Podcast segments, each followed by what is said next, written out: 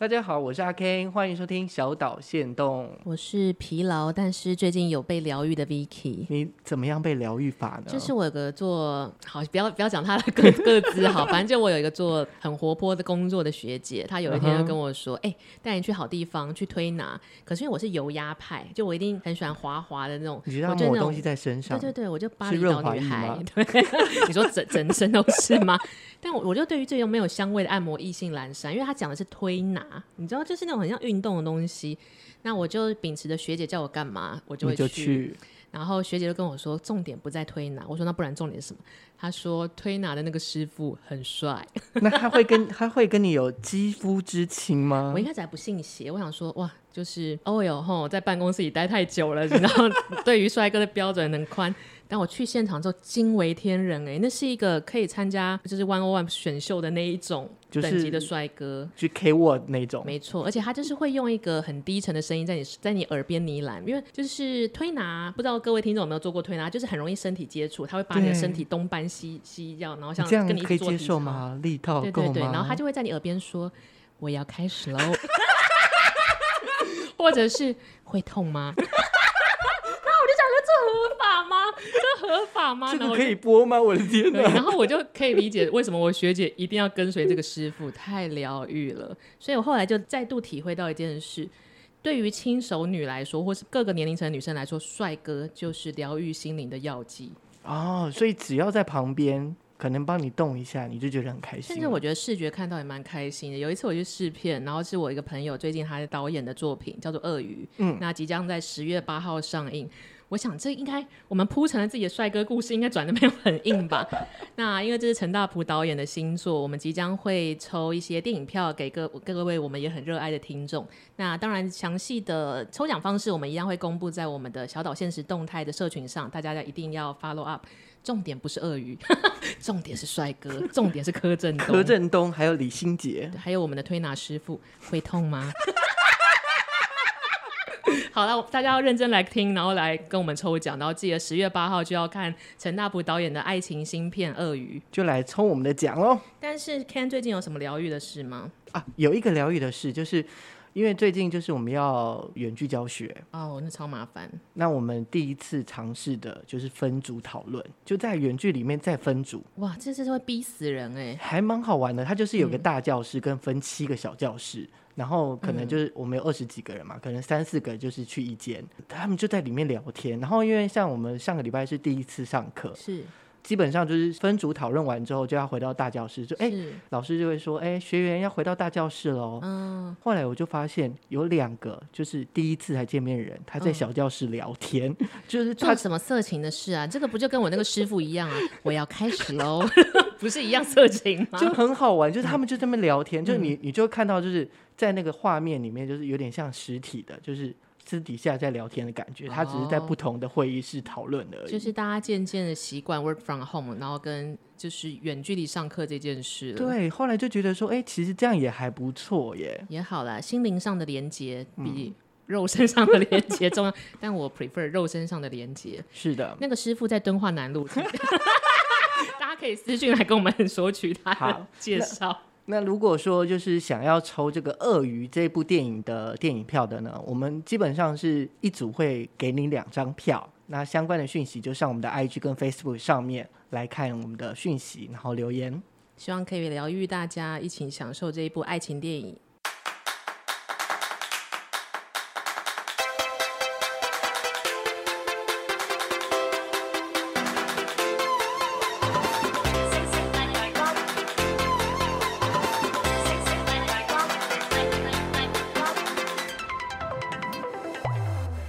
欢迎收听小岛现实动态，我是阿 Ken。大家好，我是 Vicky，最近开学的 Vicky，感受到我的暗淡吗？我反映了我学生的心情。哦，对啊，现而且这一届的就是新生会很可怜，因为第一个大考他们又延期，暑假的时候不能出去外面，然后再来第三个、嗯、就是他们要远距教学，所以一直要被点名。我曾经看过一个像是讯息，就是 Twitter 上日本的 Twitter 上有一个女生，她好像是十八岁的大一新鲜人，然后过了一年，在疫情最热热烈的时候过了。一年，她就发出了一个呃 message 说，这不是她想象中的大学生活，因为她大学生活只做了一件事，每天打开电脑跟荧幕讲话啊，真的。然后她从来没有看过她活生生的老师跟同学长什么样子，因为都是透过小荧幕来看。我觉得蛮幽默的，但是我在想，应该也有一些。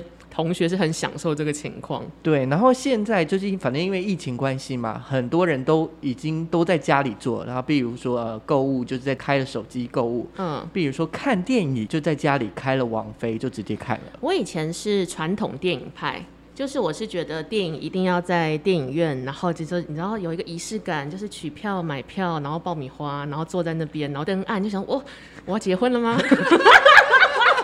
就是有一个步骤，你就可以进入那个神圣状态，就全心投入，对，对，真的真的，又很凉，然后又很暗，然后后面的人一直踢你，你就你就会只好一直撞回去，这样子，就是会有一个。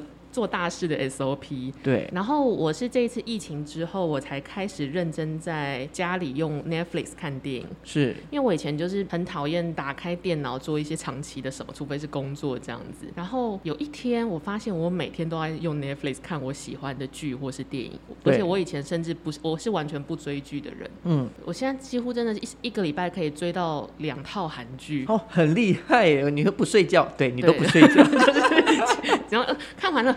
就是丁海寅，丁海寅结束了，然后就看窗外，就是天亮了。然后这时候，Ken 可能就会传来一个讯息说：“早，怎样怎样怎样。”然后我就说：“好的，晚安。”好了，Netflix 改变了我的生活了。是我们今天主要讲的就是呃，我们心目中的电影排行榜。哎，为什么会讲这个主题？是因为其实我们应该说很久没有进戏院看电影了，那就想说，哎，那在这样的状态下，我们就可以分享一下自己看电影的状态啊，跟喜欢的电影。Ken 上一次进电影院是什么时候？你还记得吗？我可能是今年四月多吧，四五月。哎，那其实蛮近的。对，你是看哪一部？你还记得吗？哥吉拉大战大战金刚。哎，那蛮值得进戏院的。对，这种大大戏剧、大效果的那种，就是进戏院要看的。可是现在像我上个礼拜，因为工作的关系，我参加了索尼影业 Sony 的试片，然后是那个一个密讲密室逃脱的那个电影，是我第一次参与所谓的梅花座，然后我就发现哦，哦，大家都离我好远哦，然后影厅很空空荡荡，哦，真的，所以我就发现哇，我我回不去了，我要回家打开 Netflix。其实就像刚刚 Ken 讲的，比如说你哥吉拉大大战，哎，大战谁啊？呃，金刚，哦、你知道，刚开学就是身心俱疲啊，老师跟学生都是。好，比如说像哥吉拉大战金刚这样类似需要视觉效果的片，嗯，我以前是一定坚持要进电影院的。对，真的，而且要去选最大厅的，例如说，呃，可能 你很讲究哎。对啊，而且还尽量是选中间，然后偏后面一点点的位置，你这样才能看全部的荧幕在你的面前。你真的是一个很讲究的人，因为我我只会跟售票员说中间靠走道，因为我想要快速的去上厕所，很怕上厕所经过很多人。嗯，可是像 Kenny 选择进电影院看电影，或者你选择在任何地方观赏一部电影的关键是什么？如果说会选择在电影院里面看电影，第一个就是效果要够好，就是它声音要够大声嘛，就是它那个效果你可以整个在你眼前呈现。那要不然就是我在看电影的状态是我尽量都会看有故事性的。或者是角色比较丰满哦，就是你是非常在乎内容的人，所以就是假设这一部片，呃，你选择要去或不去，你其实是会先做功课，先看预告的那种。是我超爱看预告片的，呃，那网飞就有一个比较大的问题，就是它有很多片，确实有很多电影可以看，但是它没有预告片，所以每次我可能就要先看前三分钟。可是也是蛮有耐心的，我可能看完看完三秒，想啊不行，那就跳到这样。对啊，但是预告它可能给你一个两分钟的时间，嗯、可是它可以告诉你所有大概剧情的样子跟它的氛围，哦、就比较好去拿捏。就是有点像是一个提前的保险，比较会符合自己喜好，不踩雷这样子。对。可是 Netflix 好像没有，就是它只在网站上直接的预告。因为像我，我就是家里是有 Netflix 跟 Apple TV 的电影，哦、所以我我、嗯、我最近就是还蛮喜欢下班回家的时候就转开 Apple TV 的电影，然后一步一步去看，就把预告都看完。对，然后就选了，例如说，那今天我的心情是这样，那我就选这一部。好，这样其实也蛮好，因为你大概透过预告可以知道这个剧情是不是符合你今天的心情，然后也是你可以接受的叙事跟刻画。这样好玩的地方是他们会有一些特价的片子，例如说，我最近看了一部叫《忧伤大象之歌》，谁？做了电影公演，但是不知道 这是哪是哪一国的片？哎、欸，他应该是讲英文吧？嗯，但看起来很像法国人，就蛮帅的。哦、OK，反正他基本上就是讲了一个，就是在精神病院里面的一个医生跟一个病人之间的故事。我想起来了，我想起来了，很好看哦，是一个魁北克籍的导演。哦，年轻帅哥，我我不确定，反正嗯，重点是我觉得他的颜色很美，然后他的故事其实会让我很吸引，就是他的那个角色是很饱满的，嗯。然后你一天的可能各种情绪就被抒发了，被同理了。对，重点是他租借的金额才十五块而已。哎，怎么跟搭公车一样便宜？有够划算呢？对，他就是有一些特价，例如说你可能租只要十五块，或者是你买只要九十块。呃，热带鱼就是文英阿姨的热带鱼。然后我那天去点，他就说。嗯呃，你租是九十块，买也是九十块。哦，Apple TV 有 iTunes 有时候会推出这种这种特价。对对对对，所以所以我也觉得九十块收藏文英阿姨很值得哎。对，而且那个你就看预告片的时候，你就觉得说哇，那个就是那个七零年代的时候，嗯，那个时候的场景，嗯，包含那个现场的状态啊，或拍摄的那个颜色等等之类的。就是，然后那个人物氛围也是那个时候的温馨感，那个年代才会有的这样子。那像 Vicky，你通常会看电影，或是你会用？什么呃，什么原因之下你会去选择这部电影或这个剧情的内容？嗯，撇开工作，就是我的工作常常需要看很多很烂的国片，包含我自己拍的啦，包含我自己，我真的好常拍一些巴力不打的片哦，为了生活嘛，没有啦，开玩笑，开玩笑，就是撇开这种专业技能的要累积，是我自己选的话，我是不看卡斯的人。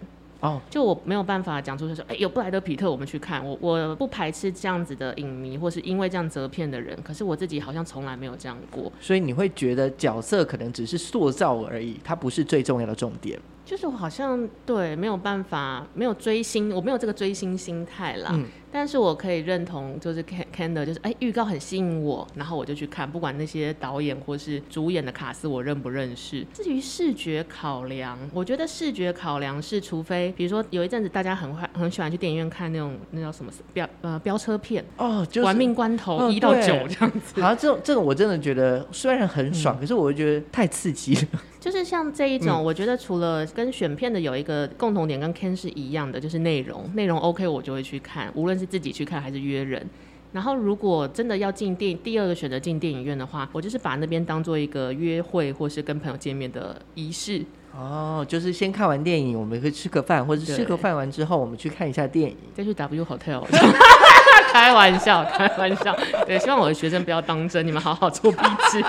老师一直在节目上讲一些压力不大的东西，但因为就是我觉得看电影是一个大家比较好认同的共共同沟通活动。啊、是耶，就你你如果跟一个人说我们我们现在去踢足球，我就说那我要回家。可是看电影是大家比较都能接受。那如果是因此去看我比呃我比较不是那样选片的标准，比如说视觉或者是卡斯，我其实也可以接受。嗯，但主要还是内容啦。对，那我刚刚讲的其实。就是说，相对于放松的电影，我会不喜欢比较紧张的，就是那种有些紧张恐怖片啊，嗯、或者是惊悚片，对我来说，我就是我只要看到预告或者看到那个图，嗯、我就会直接点开，就呃直接点走，就是我不会选那种片。但是你是觉得飙车这种你也不行？因为我会觉得很紧张，就是只要不是鬼片，你都可以。我尽量不要飙车的，像像这种飙车，像哥吉拉大战金刚，也是因为我朋友想要去看，所以我会跟着去看而已。但是我有去看了，因为工作的关系，嗯、我还睡着哎、欸。我那天比较困啊，我每天都很困。对，但我我很喜欢一呃，还有一种就是去看视野的，嗯、就是看得最远的地方。和你手触到了梦想，张韶涵吗？对，隔空击掌，隔空击掌，终于有一天猜对 Ken 的歌单。对，就是他可能就是呃，也许我没有去过那个地方，像是可能巴西的嘉年华会，哦、或者例如说非洲的生活。你喜欢增广见闻的？对，然后后来我呃有一段时间就看了几部非洲的电影。我觉得他们的男生衣服好好看哦。怎么办？我有点文化缺乏，我一直想不到非洲的人穿什么衣服，而且是很滑，就是很亮丽的颜色。哦，对，我觉得这个其实是蛮好，有一种寓教于乐的感觉，就是你可以不知不觉的吸收很多新的视角、啊、新的看东西的方式。对，例如说啊，你可能喜欢喝酒，然后你就看意大利的，他们就是有一种就是喝酒型，就是他每个地方都去喝酒。哦那你也可以看一下它的风土，然后他们是怎么喝酒的。最近在教小朋友们做影视赏析，就是你透过一部片，你可以看到什么分什么类型。我自己就硬拉出了一个分类，说这个叫情情报类型。情报，你是说像什么资讯类？就是比如说，就像你刚刚说的，我看了这部意大利电影，啊、乍看它是爱情电影，其实它整部片都在讲葡萄酒，啊、所以我就称之为情报类型。然后就有小朋友说：“老师，那这个是根据什么理论？”我就说：“呃，我的理论。”当然是我的理论啊，不然呢？但是我自己有的时候在回想，就是人生中其实我被电影内容或是故事类型的这些文创作品影响的次数很多。那我们就跟 Ken 各自选五部自己最喜欢的电影分享，同时我们挑战一句话解释他们。哇，真的好紧张哦！我们用进入综艺节目的桥段了。好好好好，那我们就是一人讲一部好了，就是轮流这样子。好，那我就 Vicky 先考你，你想要讲的第一部是什么电影？我有一个电影是有一天我误打误撞第一次去看台北电影节的时候，就是你知道第一次去看影展，它跟一般的电影院购票的流程跟选片完全不一样，对，对，而且内容也不同。对，就是你那时候你就像个乡巴佬，然后我就是属于我自己先试试看，我没有去问任何人这个影展我该买什么。我就选看那个手册，我选了一部韩国片，叫做《七号房的礼物》。哎、欸，我真的没没看过。你先用一句话来形容这一部片。我刚才想，这个一句话就是只要我气够长，我就可以一直讲。可以，可以，可以，没问题。嗯，我想一想，这个《七号房的礼物》，它是嗯啊，睡一下好了，等一下。就是一群犯人在七号牢房里面挽救生命的故事，哇，听起来好像宗教片。哎、欸，可是他们这样是会有很多斗争的场景，还是斗志？它是喜剧片哦。好，我快速用十秒 就完全改变游戏规则。其实就是有一个智障的爸爸，你就很像那个他不笨，他是我爸爸那种轻度智障的爸爸。是，他带着他女儿相依为命，然后女儿的智商其实比爸爸还高了。因为假设爸爸的智商只有六岁，女儿那时候已经七岁了。那有一天，这个智障爸爸因为一些误会，就是入狱了，被人家觉得是强恋童癖强奸犯，但其实是被有点被栽赃。对。然后爸爸就是一样，还是搞不懂情况嘛。然后这个时候就是在里面就是做了一些很多有趣的事，然后他的狱狱友、老友、室友、roommate 之类，就是那群人来就很照顾这个智障爸爸。然后有一天，这些在外是龙蛇杂处的大哥，其实在在里面是他的好兄弟，就是发现这个智障爸爸一直很想念那个女儿，然后他们就搞了一件事情，他们把女儿送进来，所以就是变成那个小女生在这个牢房跟这些阿北们度在爸爸的死刑执行之前过度过的最后一段人生，哭到爆哎、欸！对对不起，我打破了游戏规则。这个时候应该被被喷干冰吧，就是没有办法用一句话。可是这样听起来，所以最后那个那个爸爸就就是除了死刑。呃，毕竟是旧片，我就爆雷好了。对，就是最后那个智障爸爸，就是正义并没有真的转换什么，这么励志的气氛下还是除了死刑。然后你就看到那个爸爸走向死刑场的时候，然后那个女生那边啊爸啊爸脑袋里面就是尖叫，你就在电影院狂哭哭到头痛哎、欸。哦，就是温馨遗憾，但是就是我觉得那那一刻改变了我的人生，就是我没有料到这个题材，就以前我接触的商务电影可能是好莱坞爱情或者是武打，就是很商务的。我没有料到这样子的内容其实也可以做成商务型的电影，然后真的在电影院哭到头痛哎、欸。很好，我觉得我可以等下回家就是去找一下这部片。那我突然发现一句话解释电影很难哦。为什么要定这个规则呢？好，那我也讲一部好了。可能很多人会听过《爱在三部曲》，朱丽蝶儿就是什么巴黎呀、什么什么哪里在哪里的，对不对？那这三部曲他们有趣的共通点就是，他们会在剧情里面其实就不断的聊天跟讲话，在讲话的过程中度过那几天，嗯、一天还两天之类的这样的状态。嗯、那我想要介绍呢，跟那个有一点像。然后这一部片它的英文叫 College，杀戮叫 College 是不是？杀戮。糟了，这个是一个多义大考试。各位听众，如果你们知道沙戮的英文，应该就是没有错，应该就是 college。然后呃，中文翻译叫今晚谁当家？OK，这部片是如果用一句话，就是天龙国的叠对叠，还是听不还是听不懂这这部片对不对？郝龙斌。我真的觉得难了，真的觉得难。但是 Ken 可以稍微再帮我们解释一下。呃，我觉得它好玩的地方就是他们只有四位主角，然后就是两对夫妻这样子。它的前因就是因为他们俩的家庭的小孩就是互相在公园玩的时候打断了两颗牙齿。我好像干过这种事情，这就是前因。所以后来就是其中一对的爸爸妈妈就是要去赔罪嘛，要去去谈判说该怎么做。故事就这样开始，然后他就进入了这两个人的家里，然后就是一连串，他们就不断的聊天，然后聊一聊，就是不断的讲说，嗯，那该怎么处理啊？那怎么处理？呃，会比较好，但是就是一直找不到一个解决方式。对，然后他们就是可能，例如说，我讲一讲，好好好，那我们今天就这样子，那就离开离开这个人的家嘛。嗯。然后走进电梯的同时，又被拉回来，然后讲一讲之后，哎，那我们今天就到一个段落，然后再过去，嗯、就是再再再离开家里，然后再回来。是一种斗志吗？对，呃，我我自己看起来，我会觉得说，他们就是。都会有一种文明人的感觉，就是哦，我们两个家庭都是文明的家庭，所以我们不把事情说开，嗯、我们只是呃，就是擦边球，让你你能感受到，就是我是愤怒的，嗯、但是对方就说啊，那就不会啊，就是这样子嘛。这是一个很高的江湖道行，我觉得很好玩，而且就是在每一次就是他们对话，嗯、而且是原本是就是两对夫妻嘛，就是一对对一对这样，就是叠对叠嘛。再来变成就是一对的男生对两个女生，嗯、然后男生对男生，女生对女生。你是不是很喜欢看这种对话型，然后有点隐晦隐晦的电影？对，就是会觉得说你们到底在搞什么？然后适合看欧洲片，对，这很像法国人会干的事情。对，好，就是这个，这个是我觉得我还蛮喜欢的一部片。好，我回去也来找一找。那像我自己的第二部片，其实就是一部台湾的片，这应该也不来四五年了吧？它是张作骥导演的电影，叫做《醉生梦死》。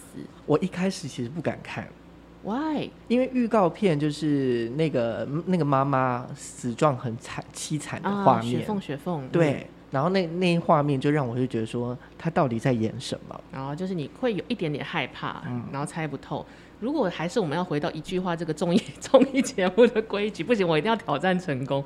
一句话来解释张作骥导演的《醉生梦死》。死的这个作品的话，我会讲的是，它是一个台湾都市里的浮生浮世呃浮世那叫什么浮生记录浮世会记录现实记录的感觉。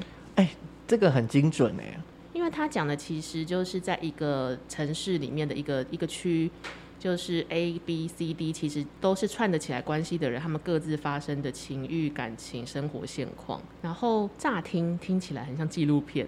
可是因为张导刻画的方式，就是其实每个人的人生都很 drama，然后他用一个更具体的戏剧化的方式，你就会觉得哇，真的是扣人心弦。就是 A 角色可能是母子纠纷，就想让你跟家里的呃家长长辈的那个就有时候会不愉快的过程，然后也有就是 B 跟 C 的同性恋爱的这种纠葛，然后也有 C 跟 D 就是怎么样找到自己。就你就会觉得，为什么会用一句话来说，就是这是一个都市里的浮生路，是你从所有角色都可以看到所有阶段性的自己，你都套得进去，都有曾经发生过，或是可能就在你周遭围，就是让你很近，跟你很近的状态。对，就是反映了那时候的新一代年轻人的生活状况。而且我在电影院，我去了四次，看了四次，对，就自己自己看了一次，然后陪朋友看了两次，后来觉得在太真的太好看了，又去看了一次。哦，现在想想我我干嘛、啊？我觉得很好，而且可以看四次，是真的是不得了。我觉得算是蛮厉害的，就每一次看都会有一个新的视野啦。好，那我接下来介绍这一部片呢，就是《神隐少女》。我介绍的是动画片诶，你说通讯呃，不是通讯，千与千寻。刚开学这一周，我真心累，我真心累。我记得所有会喜欢宫崎骏的人都可以把宫崎骏的作品一看再看。我不是那个宫崎骏的迷，但是我觉得这部片我真的是可以看三四次、五六次、七八次都没问题的。你最喜欢他的一个点是哪里？因为我只看了一次，然后目前没有什么动力看第二次啊。我其实我喜欢的是，呃，我先讲说一句话解释好了。Oh, OK OK，一句话来解释《神隐少女》，就是一个勤奋女孩的奇幻成长故事。诶，露露。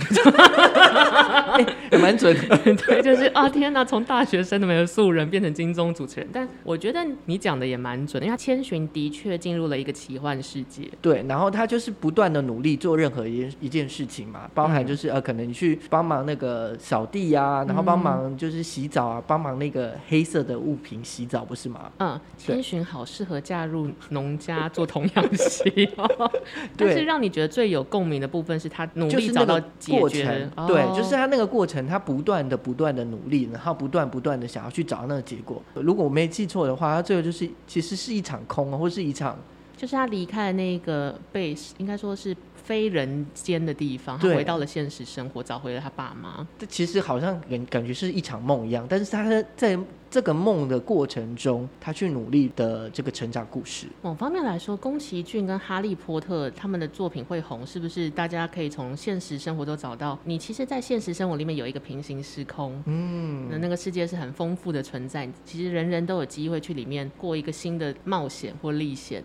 然后你随随时可以再回到现实生活，可是留有这个想象空间。对对对对对对。但是我永远只记得千寻的那个说不可以吃太多，会变成猪。对，对，这个也，这就是每年的梗图。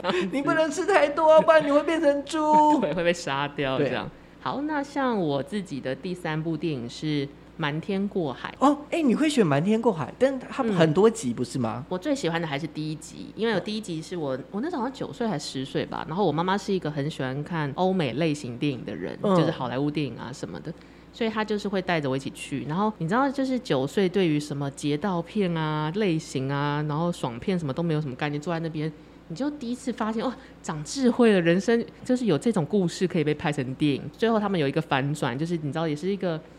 盗贼机智盗贼生活的感觉。嗯、那如果要用一句话来描述《瞒天过海》，就是一群欧美大咖集结起来，各怀鬼胎去抢赌场啊。对，其实其实它非常简单，是而且很很受欢迎，因为卡斯多，题材就是可能去赌博啊这些，就是它就是抢抢钱啊。对。对我小时候看的时候觉得很精彩，是就像你说的，一部片可以看到好多明星，然后每个明星都有自己个人特色的发挥，虽然可能他才呃一分钟不到，然后基本上因为我我小时候也没有抢过银行，所以就它里面会给你一个轨迹嘛，你就会发现什么可以这样抢银行啊 这种感觉，然后抢银行之后要怎么脱出呢？哦，可以假装是警察啊，这样这种感觉。嗯。好，那我的下一部片也是动画片，是你的名字。哦。你的名字我也很喜欢。好，首先我超爱他的歌，我觉得他的歌真的超级好听。嗯、你只要一听，好，我我一定会在那个背景的的部分放下音乐。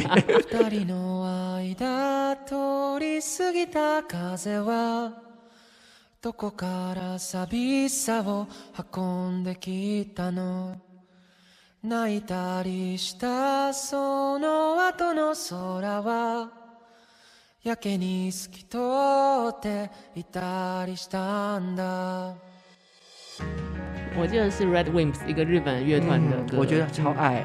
好，然后如果用一句话来形容的话，我会讲说：穿越时空爱上你之口译交换。哎呦，我 说我说那个爱有是我感受到一丝不妙，我们会不会被告啊？这样子。可是真的，啊，他们最后相见的是因为他喝了他的那个口，哦，口的那个酒。我其实看完之后，我有回家想这件事情是不是可以来实验？就是我如果把搅完的饭丢在保特瓶里会怎么样？就是做了这件事之后，我可能去捷运坐，就是坐电梯，就说你你是，然后我是这样。但是你最喜欢你的名字这部片的关键点是什么？呃，我很喜欢的是这个男生为了要解救这个女生的村子，哎、欸，这个村子他即将被毁灭，对，被陨石毁灭嘛。那这个男生就是为了救这个女生的村子，他就变到女生的身体嘛。嗯、然后在那个过程中，他想尽办法去让大家相信，就是要、嗯、要去逃难啊，或者是去比较安全的地方这样的。嗯、这这个过程，我会觉得他那一种努力是为了大家，嗯。或者说他为了想要见到这个女生，可以再跟她相见的机会，嗯、就做了那个努力。哇，你这一个观点其实是我第一次听到，因为大部分就是沉迷于你的名字这部片的人都会说什么很浪漫、命中注定，哦、然后或者他是新海诚的画风的粉丝。可是你喜欢的是努力精神，这件事很有趣。对，哇，那你应该会看翻滚吧阿信看到哭吧？托马斯怎么转那么多圈这样子之类。可是我觉得这是一个很有趣的角度，因为你看到了一般影迷没有看到的视野，嗯，这就是电影的魅力了。是啊，就是每个人的角度都不一样，每个人都可以自己解释。所以你看完你的名字的时候，你没有在做忠孝复兴那一站的时候，就想说看到谁链子什么，那个就是那个绑头发的。对，捷运上就是他，他往下，我往上，那个人是不是谁？这样子我真的很喜欢，而且我真的超喜欢他的歌，哎，就是他的歌就是我也很喜欢。你就是看电影的这个视野，嗯、就是你包含了你觉得背景音乐也是你觉。定要不要爱上这部电影的一个关键，是或者是他会不会就是魂牵梦萦的在你的脑海里不断的打转？我小时候会干一件很无聊的事哦，现在也会干啦，就是我有时候会听一些我喜欢的电影的背景就是专辑，然后我走在路上我就想说我是艾玛华森，就是完全融入那个感觉，或或是啊我在听拉拉链的专辑，我是艾玛史东这样子。所以，因电影配乐其实也改变了观众去评价这部作品的感想，嗯，或者是多一些就是不一样的看点，然后新的想象空间，加成的概念了。是。那像我自己的下一部片是一个韩国电影，我后来想想，我选这些片其实好像都是它是在我人生一个一个新的开始的时候，我看到的时候，然后我觉得它影响了我后面阶段的人生，所以我那个时候提五部片的时候，就立马想到他们。好，我要提的这一部片叫是一个韩国电影，叫做《老男孩》（Old Boy）。然后，如果用一句话来解释，就是被关了多年的大叔来复仇，同时在居酒屋狂吃生章鱼。哦，糟糕，怎么怎么办？又又要得罪片商了，听起来有够不吸引人。你你你的很多复仇啊，然后例如说在监狱里面啊，怎么都是这样的片子啊？嗯、就我可能很讨厌别人。每天都想着他怎么不去死啊？那你那你可以简单的介绍，因为我其实没有看过老男孩，老男孩是不是？他其实是那个，我后来很后来后来才知道，他原本是日本的漫画，然后韩国人买了这个漫画 IP 改成自己的自己的电影。其实后来这一个电影反而比原本的漫画名声更大了。那他讲的是有一个韩国的大叔。他有一天，他在下班回家的一天，突然被掳走了，然后他就 被放进一个像是饭店的地方，每天都会有人从那个小窗口送饭给他，可是没有人类，就是他们给他食物，对，然后让他在这个饭店里面活着，可是没有任何人要，没有办法跟任何人沟通，对，然后也没有敲门摔门都出不去，可是也没有人回你，可是食物会在某一个定点出现。然后他就这样子过了整整二十年，好可怕哦！然后他被关了二十年，你知道，你知道心智已经开始恍神的时候，甚至比坐坐坐牢还惨的原因是坐牢还有人陪，而且坐牢你还知道自己为什么会在这里。可是他就是有一天就是下班回家就是被掳走，再起来的时候就在这个饭店，你有食物，你有水，你有床，可是你不知道自己为什么在这里，你也出不去。那二十年之后，他是突然被放出来？对，二十年之后突然就是他又恍神的时候，突然门什么都打开了。然后他就开始想要去追查，到底是谁把他这二十年搞成这样。后来他一路追查之后，其实发现后面有一点像宗教。我觉得我可能不能爆雷，因为爆雷之后这部电影的价值就会瞬间消失。他其实就有一点在讲说，就是一个 karma，就是你的业障。就是大叔乍看之下很可怜，那最后那个幕后黑手为什么会这样对这个大叔？其实就是大叔以前在年轻的时候不经意的做一些小事或小错、小奸小恶，就像蝴蝶效应，效应对。然后那个小奸小恶完全毁了那个幕后黑手当时最最在乎的一切，真的就像小蝴蝶效应，你没有料，大叔自己也没有料到那样子的举动，不经意的举动，他根本不记得举动，嗯，会影响到对方的人生这么大，甚至影响到幕后黑手因此恨他，恨到要做这些事。所以这告诉大家，做任何事情的时候，爱注意哦。就是像我的，又又要讲人家坏话，就是小小的事情我们都要谨慎啦。是，但是因为它里面会有，我觉得另外有一些很棒的特色是，它会有一些象征性的镜头，比如说你就看到大叔，就是他就抓起生的章鱼开始猛猛吃，然后会吸在他脸上嘛，或者他嘴巴，好像美容啊 这种感觉，或者是会有很多武很了不起的武打镜头。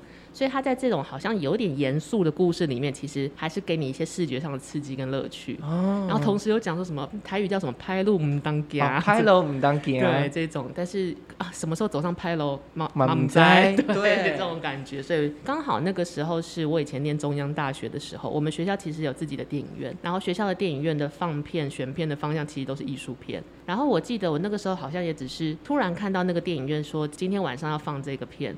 然后我一样就自己去了。那个时候我还很少自己去看电影，所以是有点像是我第一次还第二次自己去看电影，然后一个人在影厅，好像只有两个人吧。嗯，就我跟另外一个陌生人，我们就在看这部片，然后受到极大冲击，就是第一次也才知道原来可以这样讲故事。哦。然后后来就是进了电影公司上班之后，常常就想说，我是谁？我在我在哪里？我为什么我为什么会在这里呢？之类的。可能开启了你的另外一种视角。干嘛叹气？干嘛叹气？自己。好，接下来那我讲的这个电影，这个男主角很帅，他是何振宇，韩国的，他就是有一种很很特别的魅力。我真的觉得他好像也不能说是大叔的魅力，可是就是一个不是典型的帅哥，可是你忍不住会看看过去。对，但这部片就是他他在里面就是很凄惨。我讲的就是《夏女的诱惑》。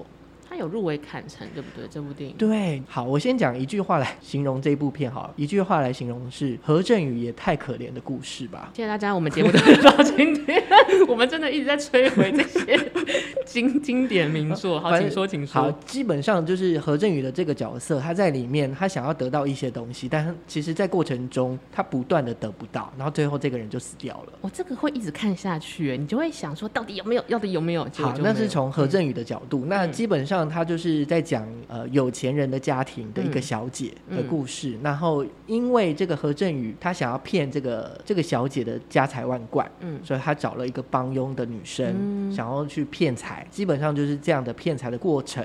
然后骗到最后呢，何振宇就是也赔了自己的命。嗯，我其实也有看过这部片，因为我哦，《夏女的诱惑》，我记得跟老男孩是同一个导演啊。哦、对了对了，我想起来了，都是朴赞玉。哦，好，好很好看，我你一定要去看《老男孩》，然后顺便买一下章鱼配着看。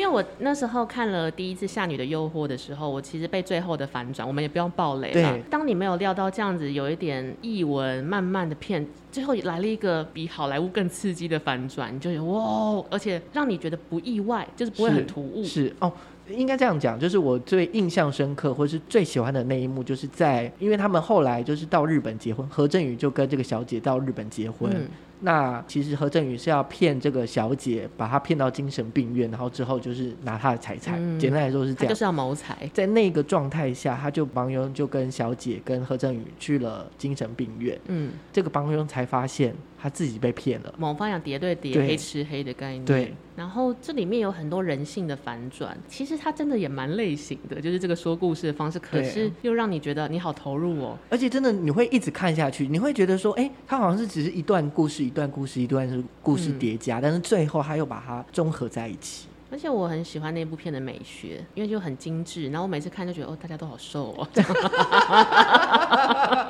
然后而且这部片给我们的警示是选老公要小心。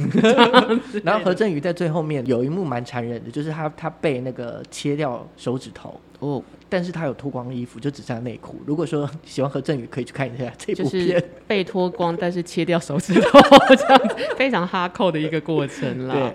好，那我们来讲我们彼此的最后一部片。我自己的最后一部片，就像我刚刚在回想的，我选的这些片都是跟我人生的某一个新阶段的开启有关。我选的是日本导演是枝裕和的《无人知晓的夏日清晨》。哦，那部片其实很可怜，呃，不能说说很可怜，很悲伤，对，很悲伤。我还记得我选到这部片的过程是中央大学，其实虽然我们是理学院主要挂帅的大国立大学。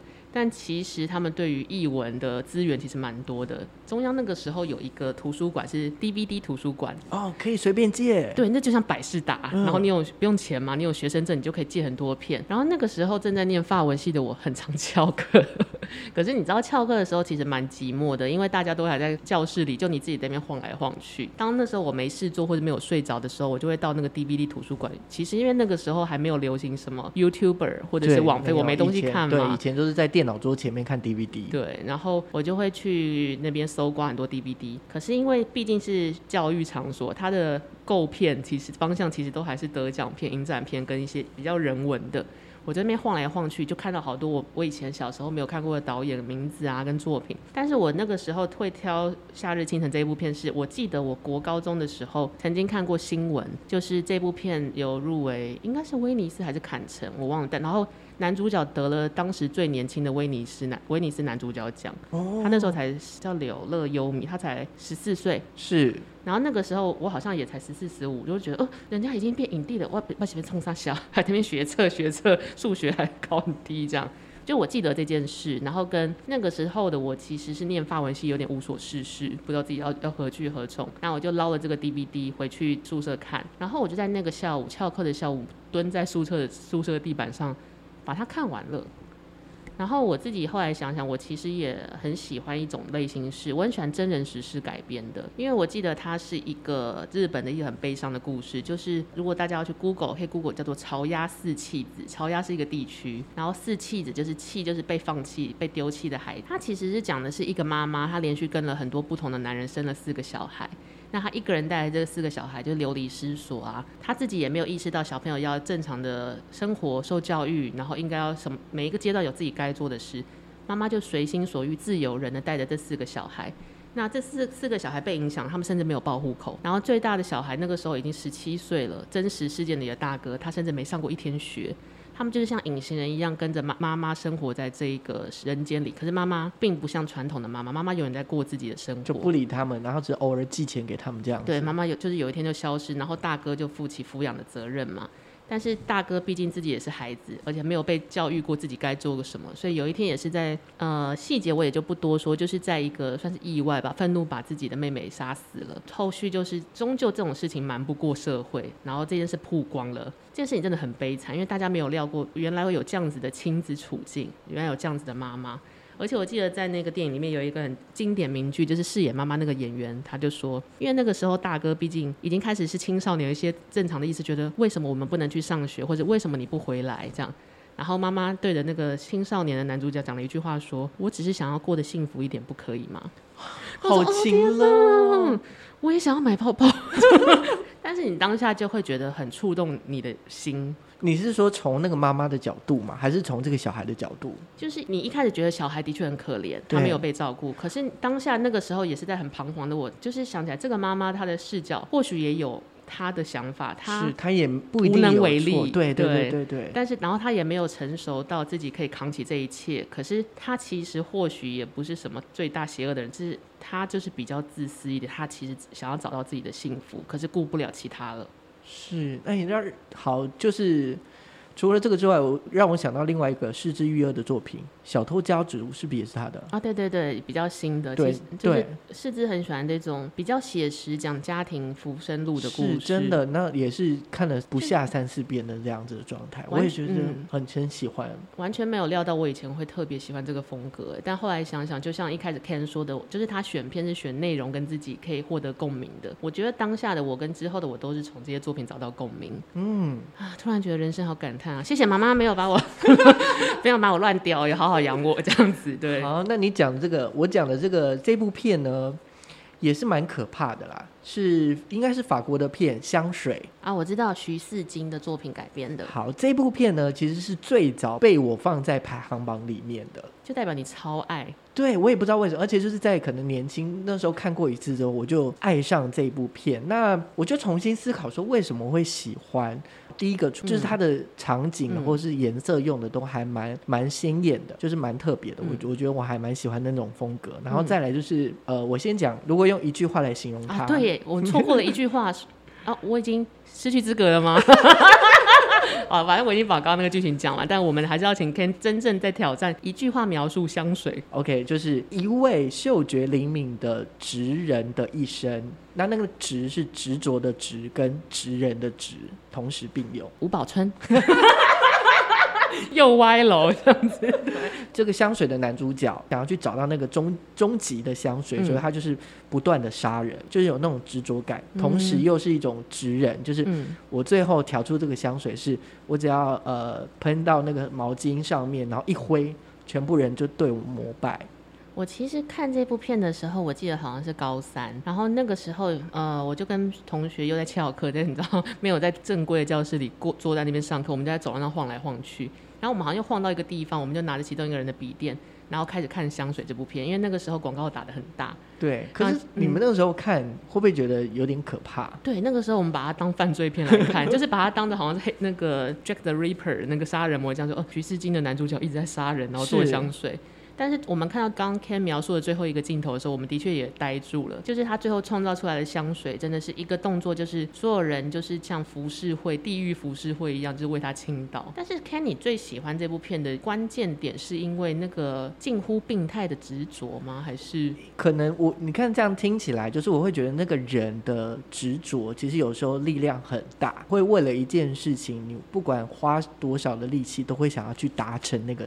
力量，我会觉得我可能做不到，oh. 所以我就特别的感佩。当然，我对香水这个是有一点点太超过了。嗯，但如果说在对在生活里面，可不过在那个香水这一部片里面，有一个画面我也很深刻，就是它算是最后最后一个画面，嗯，也是最初的画面，就是他最初被被生下来的地方，他就回到那个地方，嗯，然后把香水倒在自己身上，那在这个状态下。他在的那个地方就是好像是贫民窟吧，都没有钱可以吃饭，然后过得很贫穷。嗯、那他倒下的那一那一刻，所有人就是把它吃掉。啊，我想起来了，我也是跟着我同学穿着制服，一群高中女生想说，呃，就是你知道在楼梯上说，呃，怎么搞的？对，但是就是很很震撼。对，他就是有点像，就是我我最初是在这边出生的，所以我最后也在这边结束我的一生，嗯、就是我已经把这个香水调出来了，那、嗯、我的这一生的任务完成了。这真的是一个会让你说不出话来的故事，可是又一气呵成。嗯、对啊，这就是我跟 Ken 的各自五部片的片单，总共十部。是，大家听完之后是不是觉得好像没有很好看呢？被我们描述成这个样子。但是我觉得你们也可以分分享自己就是喜欢的电影给我们知道，这样子。对，我们想要知道大家有没有什么新的我们还没有发现到的好作品。那回到就是看电影这件事情，你会觉得你人生遇过最有趣的观影经验是什么？如果我们一人讲过一个的话，好，我我喜欢的是呃徐安华有一个黄金时代这部片，哦、然后汤唯演的，嗯，好，那个也是一个影展的片，就是我我那时候当初也是买了影展片去看，然后那个时候往往就是随便挑了这一部。对我我先讲行为好了，比较震撼的是我看完之后，我大概在那边待了二十分钟才离开。而且是工读生没有骂你吗？对啊，而且很好玩的是，他其实很简单，他就是把这个人好像叫萧红的一生就讲过，嗯、你就看他就是这一生他怎么过的。等到那个结电影一结束的那一刻，我是崩溃大哭。我其实有看过那部电影，但是你是你是觉得太揪心了吗？可能就是在过程中你会觉得说哦，OK，他就在演这个，可是在那个当最后面的时候，有点像集结在我的心里，就是他就这样结束了。哦，全部就抱在一起，对，这样子。对，这个是我觉得，呃，印象最深刻的观影的状态，就是我在那个环境里，而且前面都没有什么预兆哦，嗯、就是在那一刻就停了之后，就发生这件事，就是情绪集结到最浓烈的时候。嗯，那如果我自己最印象深刻的特殊观影体验，其实是我有一年出差，然后我去了公司收购的电影院，然后公司的。当地的同事就喜滋滋的跟我们分享说，他们有一个 VIP 影厅，然后那个 VIP 影厅就是每一个人都有一张床可以躺在那里，然后我说、哦、很爽，对，很很炫很炫，然后我们就你知道大家就包厅在那边看，每人都躺在那边。然后我完全不记得我看了什么，因为我就睡着了。所以我从那一刻起发现，看电影这种事情后还是要照规矩，就是真的不要躺在床上，除非你是真的是简单，就是我就是为了享受那个，反正就是有声音，然后就你想要休息而不想要看电影。对对对对。可是我如果想要看电影，真的不宜躺在那个 VIP 影厅。这件事对我的印象真的很深刻。嗯，也蛮特别的啦。好，那在节目的尾声，我们来各自推荐一个二零二一必看的新作给我们的听众们。那 Ken，你会想要推荐哪一部呢？呃，我推荐这部片是刚好有一个也是做制片的朋友，然后呃请我去看的一个这个试片会的，嗯，它叫呃人生档案求删除，应该是法国的片子，是。好，那我喜欢他的原因，第一个就是法国我没有去过，但他在里面其实就是讲法国当地人的生活，嗯，但是听看起来就是真的是，其实跟我们都差不多，长得都差不多，对的这样的状态，然后他们就是。呃，简单来说，他就是为了就是有一部影片上传之后，他想要去删除这个影片，不断的去想办法去做这件事。嗯，那我喜欢他的原因是因为第一个，我今年没有看过很多电影 命中注定嘛。对，然后第二个就是我觉得那个风景也好，或者是他们的思维也好，都会很特别，就是会让你去想象说，哦，原来。台湾人的想法，我们的想法是这样，是，可是他们在想事情的时候，呃，是这样，而且另外一个逻辑。对，然后他们的风景长怎么样，这是我喜欢的。好，那如果是我在二零二一年要推荐一部片给大家的话，我会推荐一部是十月初才要上映的台湾片，叫做《鳄鱼》，就是那个鳄鱼，就是沼泽宝贝、沼泽喵喵鳄鱼。它是由男主角是柯震东，女主角是李心洁，男配角是李康生主演。讲的是刚出狱的小混混，就是小鱼，由柯震东饰演。那他在一个契机之下遇到了林心洁，就是两人有一些爱情火花。那最后是展要表现出，当你一个人为爱奋不顾身，可以到什么程度？哇，好纠结哦。嗯，我没有办法，我最喜欢自己了。